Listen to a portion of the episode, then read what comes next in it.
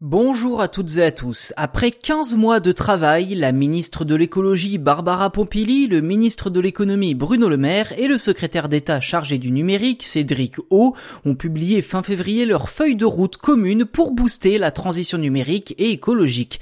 Au total, 15 actions concrètes ont été présentées avec l'objectif de créer un numérique plus responsable. Le programme s'articule autour de trois grands axes abritant chacun son lot de mesures. Tout d'abord, le pilier connaître pour agir. Il s'agit ici de développer la connaissance du public à propos de l'empreinte environnementale provoquée par le numérique. Comprenez par là la pollution liée à la fabrication des équipements, l'énergie nécessaire pour faire fonctionner Internet, etc. Deuxième grand axe, soutenir un numérique plus sobre. Après l'éducation et la prévention, le gouvernement semble vouloir agir puisqu'aujourd'hui, la phase de fabrication des équipements informatiques représente plus des trois quarts de la pollution liée au numérique. Enfin, troisième et dernier axe, innover.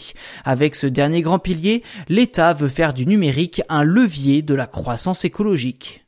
Autre pan de cette feuille de route, le reconditionnement, un aspect sur lequel l'État français se veut exemplaire, ainsi la part des téléphones fixes, du matériel informatique et des smartphones reconditionnés ou de seconde main achetés par les services publics devrait atteindre les 20% rapidement avant de progressivement augmenter avec le temps.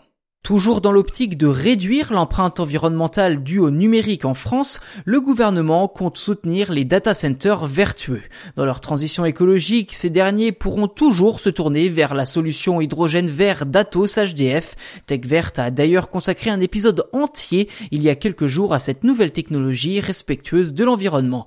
Enfin, l'État souhaite également lancer une campagne de sensibilisation sur les pratiques numériques moins polluantes à destination du grand public sans donner de date précise pour autant. Si l'ambition de faire bouger les choses est bien présente, reste à savoir si le tout se traduira par des effets concrets, à moins qu'il ne s'agisse que de simples effets d'annonce à un an de l'élection présidentielle.